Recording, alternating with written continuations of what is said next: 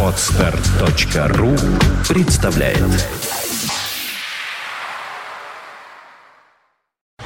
You are listening. You're listening to Internet Radio Fontanka FM. Fontanka FM. Виват. История.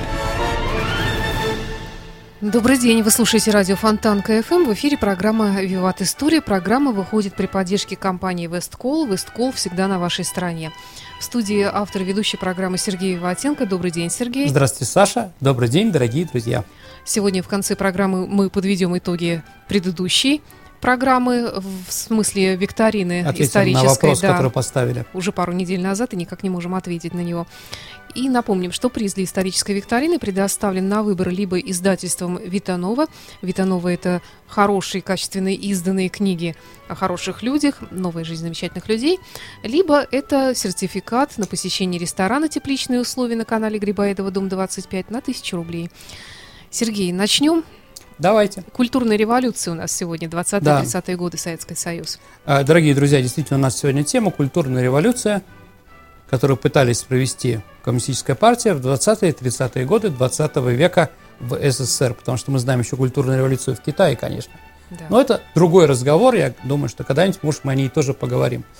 Итак, дорогие друзья, ну, с чего начнем? Наверное, с того, что Ленин в своих последних работах перед смертью поставил, как бы, да, что надо сделать, чтобы построить коммунизм в нашей стране. И он делает вывод, чтобы построить новую коммунистическую систему, а, надо добиться трех вещей. Первое – это индустриализация экономики, промышленности. Второе – коллективизация сельского хозяйства.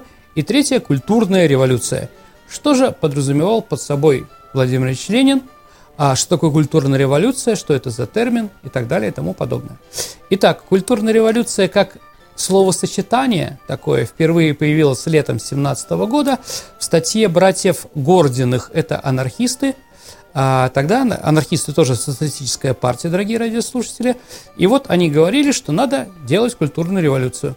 Ленин очень любил подбирать чужие хорошие идеи. Но это не значит, что он был какой-то там вор. Просто чью-то другую идею он мог переработать и воплотить в жизнь. Например, декрет о земле. Саш, на самом деле декрет о земле, о котором мемориальная доска тут есть у нас, что на квартире Красина он там разработал, а на самом деле декрет о земле полностью Владимир Ленин перенял у эсеров. Ну, социал-демократическая партия была рабочая партия, поэтому они занимались рабочими, а не крестьянами. Ну вот он взял и полностью напечатал. Хотя, конечно, в полном собрании сочинений Ленина эта статья написана в, в и Ленин подписана. Хотя, конечно, такого нет. Так вот, и культурная революция тоже идея была анархическая. Но неважно. Что же такое, какие цели были у культурной революции? Их было две. А, первая э, революция как помощь в индустрии, извините, культурная революция как помощь в индустриализации и коллективизации, то есть э, надо уничтожить всеобщую безграмотность, ведь если мы строим заводы, на них кто-то должен работать, а если кто-то работает, должен быть профессионал, понимаете, хотя бы грамотный. А у нас было на 20 год 41% безграмотный. Ну, с одной стороны, страшные цифры, а с другой стороны, давайте их проанализируем. Что это значит 41%? Ну, э, скажем так, берем взрослое население. От 8 лет, по-моему, Ну, там считается. ну, на самом деле от 8 лет. Хорошо, берем от 8 лет. Давайте, скажем так, в 41% входят народы Сибири, Дальнего Востока и Средней Азии, которые, в принципе, национальные меньшинства, которые, в принципе, ну, не знали грамотности. Например, у киргизов грамотности вообще не было. Да. Советская власть ей подарила, не говоря уже о всех народах Дагестана, Якутии, Бурятии и прочих, прочих, прочих. Понимаете, да? А Вот, то есть мы убираем из этих 41% где-то процентов 15-20. Согласимся, дорогие друзья. А оставшиеся э, это женщины. Потому что мужчины, в общем-то, худо-бедно были грамотными, а женщины не были. Ну, в сельской местности, понимаете, да?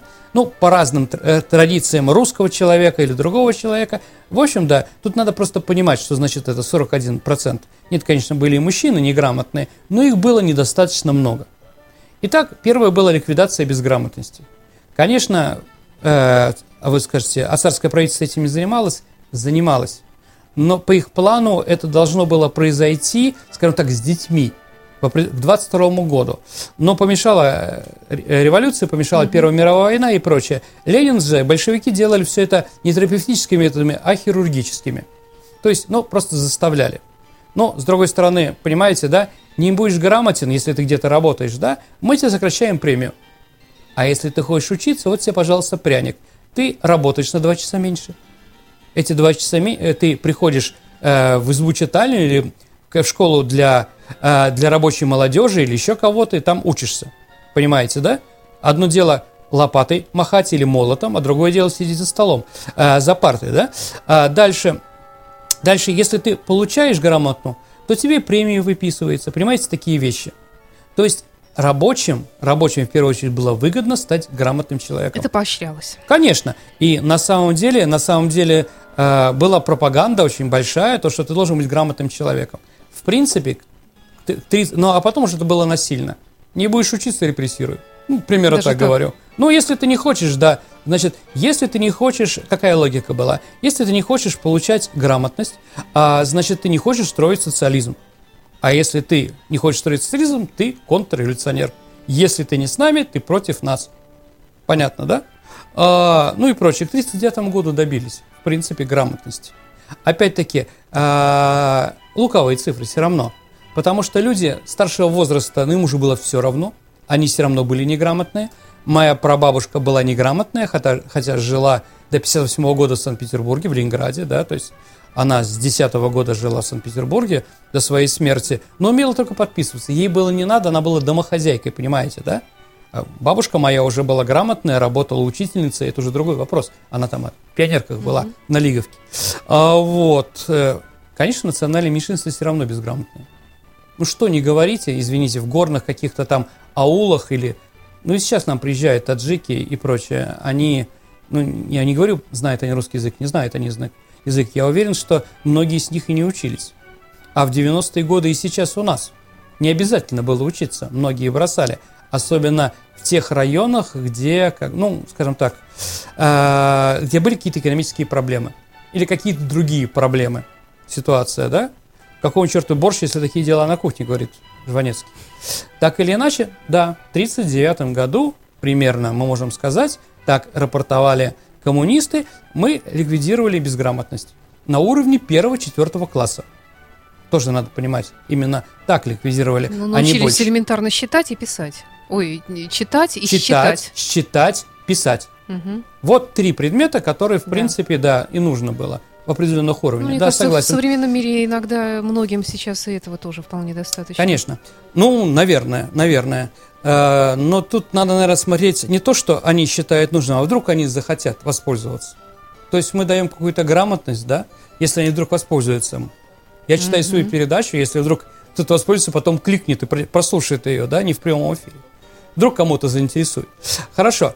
Итак, первое направление культурной революции – это ликвидация неграмотности. Понятно, да? Второе направление, если мы говорим про обучающие какие-то вещи, да, организацию пролетарской интеллигенции. То есть, если мы строим социализм, если мы хотим индустриализацию, мы хотим проверенных кадров. Таких же людей из народа, которые понимают, что такое советская власть, да, и не держат фигу, как какие-то там, да, перерожденцы, интеллигенции, бывшие буржуазные инженеры. Ну, об этом, может быть, мы поговорим о репрессиях 30-х годов дела промпартии и прочее. А Вот. Второе направление – это пропаганда социалистических, коммунистических идей. По-моему, Саша, понятно. Саш, помните, как человек, закончивший институт культуры, да? А Владимир Ильич Ленин что сказал на третьем съезде ком- э, комсомола? А какие, какую триаду он устроил? Ой, уже не помню. Учиться, учиться и учиться. Ага, это? Да, ну да, да, да. конечно. Ну, дорогие друзья, Саша, э, понимаете, вот Ленин, Ленин, у нас после смерти, как бы власть изображала его определенным, был штамп. Добренький такой дедушка. Ну да. Вот если посмотрим фильмы 30-х годов, Райзмана, например, а, где изображается Ленин. Ленин в октябре, а, Ленин в 18 году. Ленин и бревно. Извини. Э, Хорошо. Э, Не Ленин, сейчас, как же еще называется? Человек с ружьем. А если мы посмотрим не то, что нам в советское время показывали, а то, что сняли с товарищем Сталиным, то мы увидим интересную картину. Ленин разговаривает, такой добренький дядечка, разговаривает со старичками, с бабушками, а в это время, да, в Смольном, да, в это время Сталин разговаривает с матросами, с рабочими. Он их посылает, дает приказы, очень короткие. А это с ними чайку пьет там, да.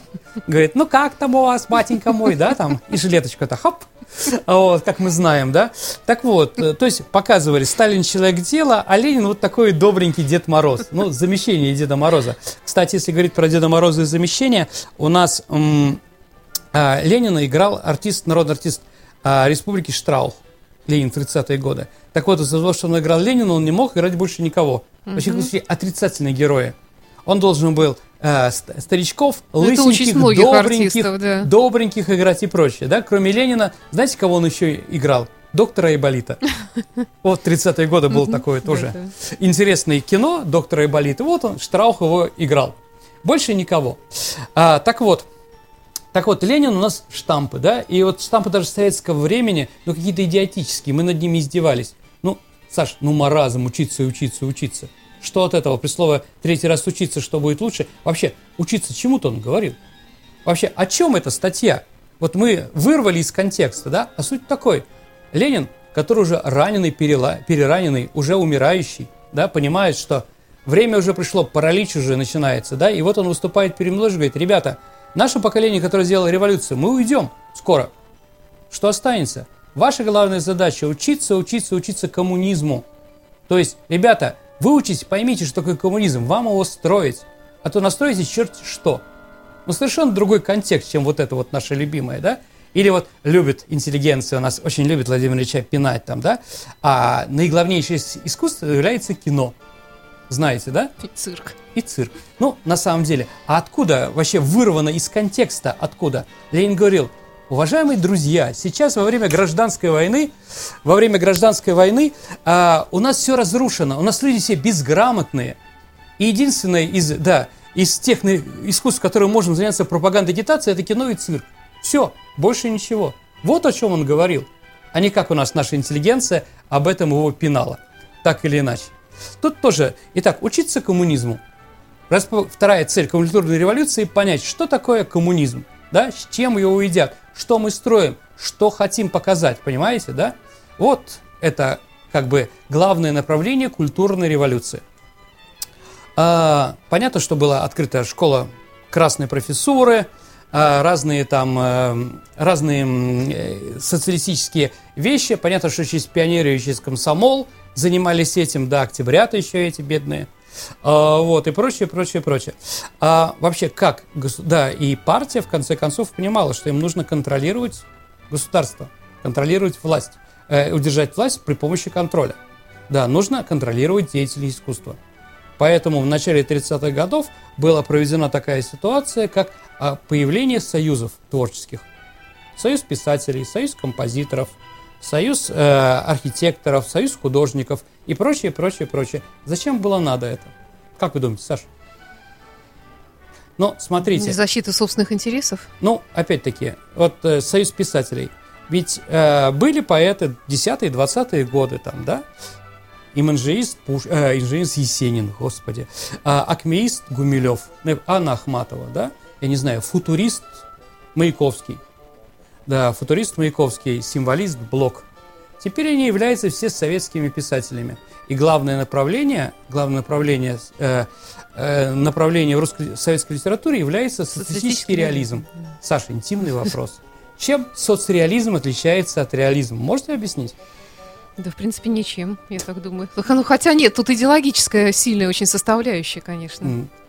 Ну, например, Саш, Что пример? ну, какая там пропаганда идет социализма в произведениях? Да, наверное, очень много по советской литературе проходило. Саш, А, хорошо. А вот такие советские писатели, как Виталий Бианкин, Чарушин, А животных? Пришвин, Ну да, природа. животные, да?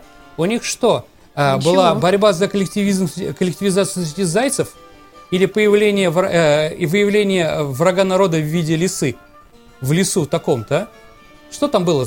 Пропаганда? ничего не было. Итак, дорогие радиослушатели, а чем отличается соцреализм от реализма? В социалистическом реализме нет критики социализма. Ага. Все. Ясно, да? То есть любое вы можете писать как угодно, как только хорошо, да?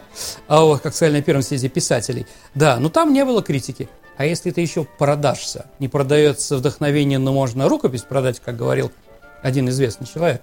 А вот, да если вы продадите еще власти, то власть тебе обещает миллионные тиражи, дачу в Переделке на, или на Николиной горе, понимаете, да? Ордена, медали, известные вещи, да, и прочее, прочее, прочее. Ясно, да? Такие вещи. Ради бога. Теперь, когда у нас появился союз писателей, он что контролирует? А, совесть лучший контролер, да? Теперь союз писателей, только он имеет у себя издательство и типографии. Понимаете, да? То есть, Не если будучи ты- членом, да, не будучи Союза. членом, ты не можешь напечататься практически. Ну, там первые, там, ну, можешь в юности написать свои там первые стихотворения и в какой-то, в газете, да? Пожалуйста, ну, миллионные или тысячные тиражи, которыми было богато в советское время, если вы помните, да? Никакого. Или ты попадаешь под контроль, или ты не будешь писателем в это время, будешь писать в стол. Понимаете, да? Но в стол писать это страшно.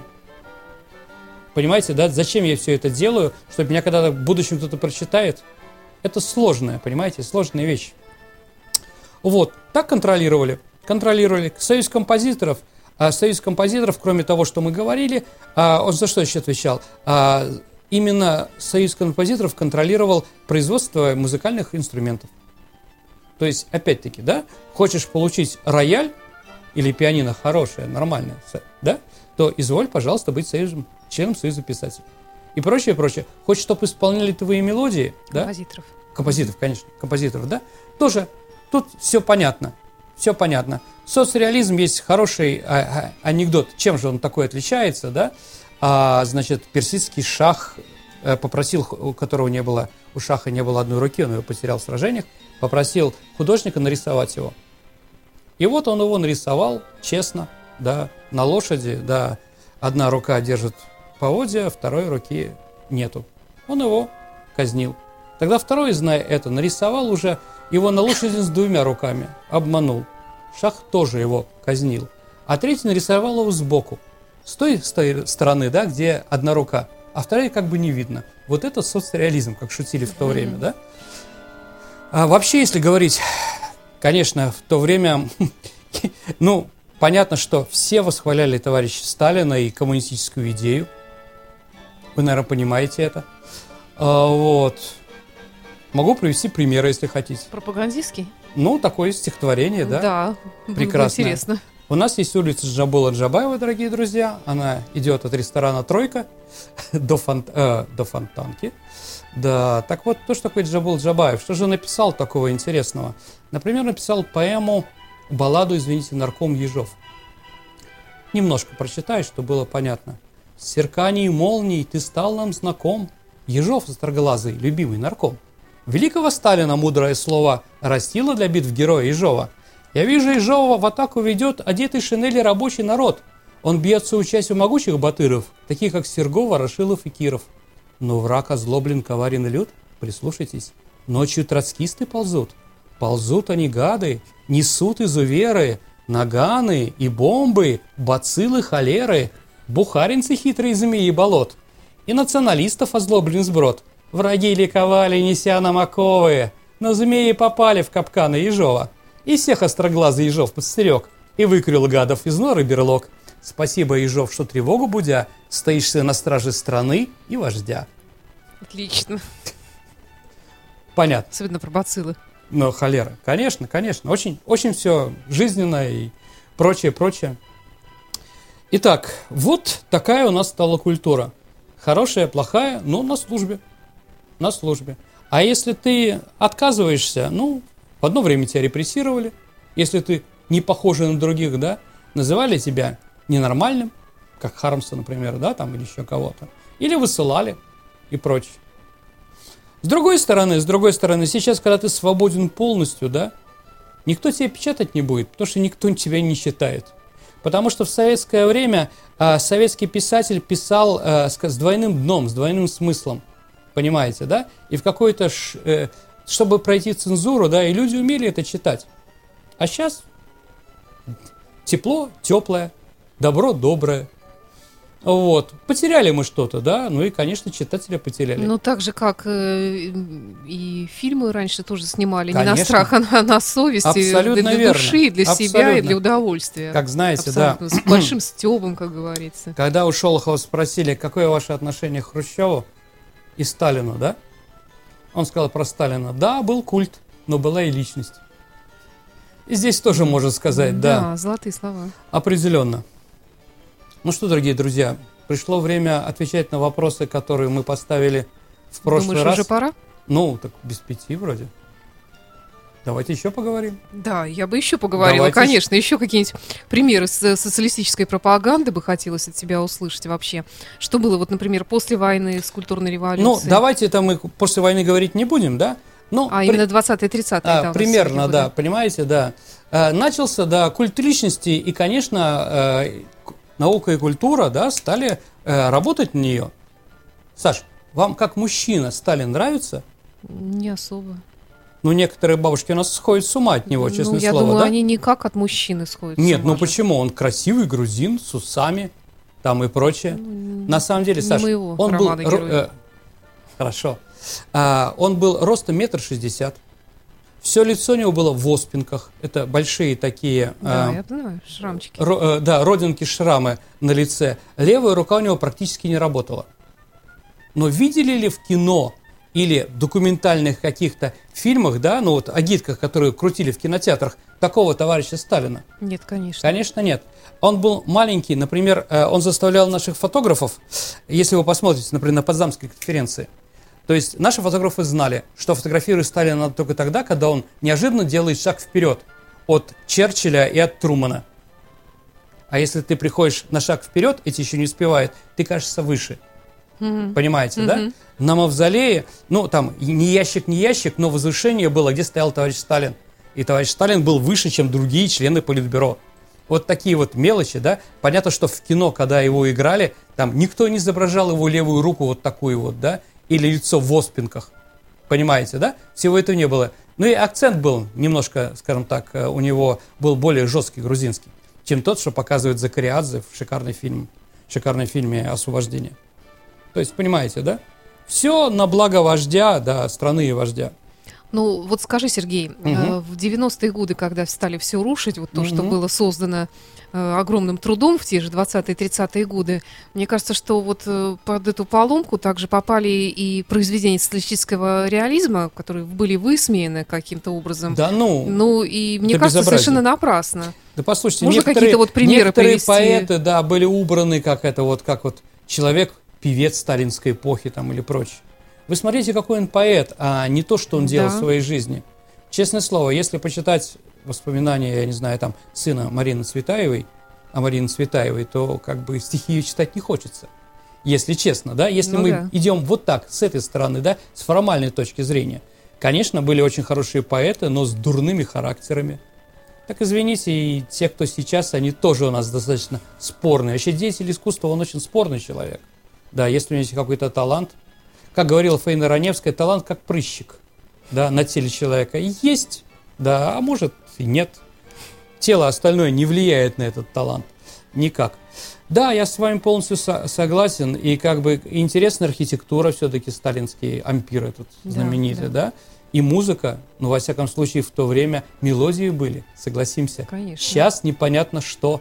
Тогда, конечно, э, тогда, конечно, работали целые комиссии, которые смотрели. Убирали не антисоветское, а убирали плохое и бездарное. Конечно, после этого скажешь, меня из-за длинных волос там не пускали, там, да, может быть, и не пускали из-за длинных волос. Но в первую очередь, если бы ты пол- талантливый, все прошло. Извините, да, Евтушенко, который был сложным человеком и является сложным человеком, да, стал членом Союза писателей, по-моему, в 17 лет или 18. То есть увидели, а все его дурные э, выпады, которые у него были против власти, там, против всего, как бы забудется. Сто процентов. Да, увы, у нас, как шутил один человек, а, э, э, время облизывания очень быстро сменяется на время оплевывания. И наоборот. Вот не знаю, да. кем. Хорошо, сказано. Ну, теперь время исторической викторины. Да, значит, у нас, была был последняя программа Авраам про Америку, Линкольн да. и борьба борьба его за освобождение. И, значит, был вопрос, что делал наш посланник Борос, барон Стекуль, да, давая взятки в 1867 году всем подряд. Да, он пытался продать Аляску. Да, да. у нас есть Американцы не хотели покупать Аляску ни при каких условиях, зачем было надо. В общем, дали, он дал сенаторам и конгрессменам взятки, наверное, половину суммы, того, что ушла на покупку, да, угу. и американцы проголосовали, ватировали это. У нас есть э, много Хорошо. правильных ответов, но э, вот методом, как всегда, нашим, угу. мы выбрали Наталью Каратаеву. Э, Наталья, вы сможете выбрать приз. Это, я напомню, приз нашей традиционной исторической викторины. Книга издательства Витанова, очень красиво изданная, хорошая книга, дорогая, хорошие книги о хороших людях, угу. новая жизнь замечательных людей. Либо, если хотите, сходить в ресторан хороший, уютный, с вкусной едой, тепличные условия, сертификат на 1000 рублей в этот ресторан по адресу набережный канал Грибоедова, дом 25. Удачи. И новый вопрос. Ну, у нас очень простой вопрос, да. Тут э, как бы тоже мне тут написали ВКонтакте, что вы задаете сложные вопросы. А вот, пожалуйста, вопрос попроще. Как после войны назывался литературный журнал, если до войны он назывался «Интернациональная литература»? Ваши ответы можно оставлять на нашем сайте фонтанка.фм эм в специальном окошечке «Вопрос» программы «Виват История» от сегодняшнего дня. Э, не забудьте указать ваше имя, фамилию, номер телефона, чтобы мы могли с вами связаться после программы и вручить вам приз, если вы его выиграете. Программа выходит при поддержке компании Весткол. Весткол всегда на вашей стороне. Сергей Виватенко был в студии радио Фонтанка FM. До свидания, дорогие друзья. До новых встреч. До встречи в эфире. You are listening, you're listening to Internet Radio Fontanka FM. Fontanka FM.